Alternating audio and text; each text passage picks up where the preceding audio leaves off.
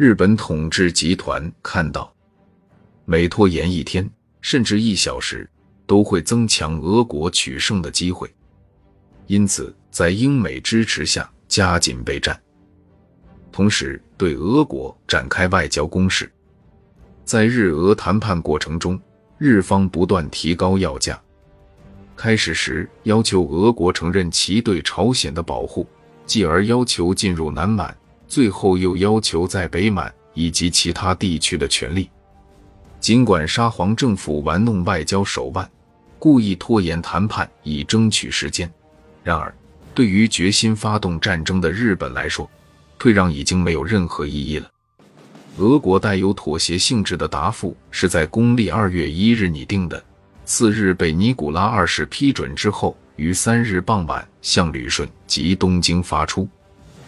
而此时对于日本来说，已经是二月四日凌晨，也就是日本内阁讨论决定开战的那一天。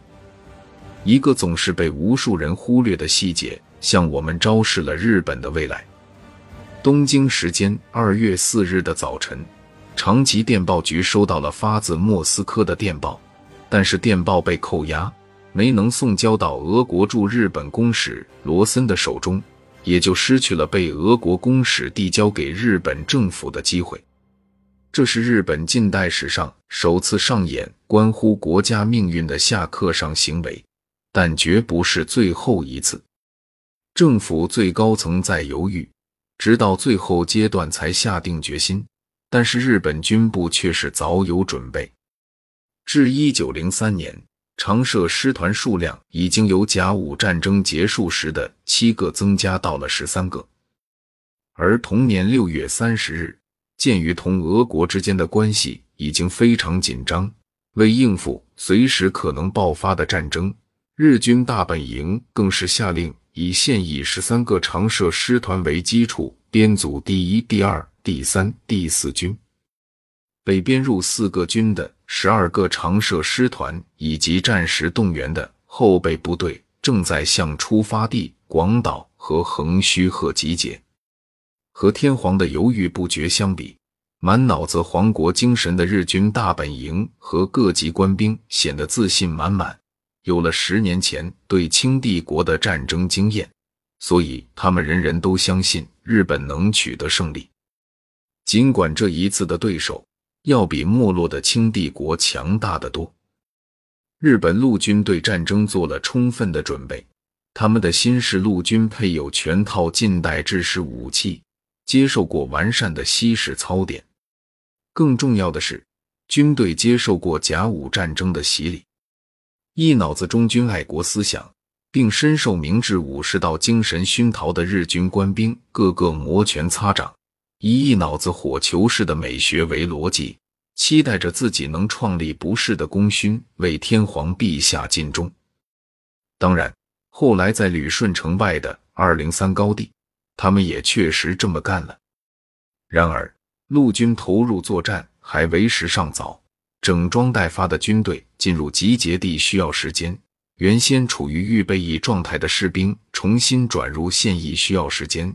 国家机器更需要足够的时间才能完成战争动员。日本和满洲并不接壤，甚至和朝鲜半岛亦无陆上的通道，所以这场战争的先锋是海军，而前哨战也必定会是一场海上交锋。至一九零四年初，日本海军已经完成了对各舰队的编组。各现役舰艇被统一配属到东乡平八郎海军中将的麾下，联合舰队已然成型。进入二月，舰队主力已经完成集结，于佐世保港整装待发。日本海军的主力以现役的六艘一等战列舰和六艘装甲巡洋舰为主。战列舰和装甲巡洋舰在设计上都考虑过协同作战的要求。安装有口径一致的武器系统，并在不久之前经过了详尽的检修和维护，状态良好。尽管其总体实力逊于俄国海军，但是对比驻旅顺和海参崴的俄国太平洋舰队，日本联合舰队仍占据相当的优势。而俄国从波罗的海和黑海方向提供海上增援也很不现实。波罗的海和黑海与东亚相隔万里不说，英国方面也做出了明确的表示。为以防万一，我们当然不能容许俄国黑海舰队哪怕一艘军舰参加军事行动，因为这对英国和俄国都是极其危险的。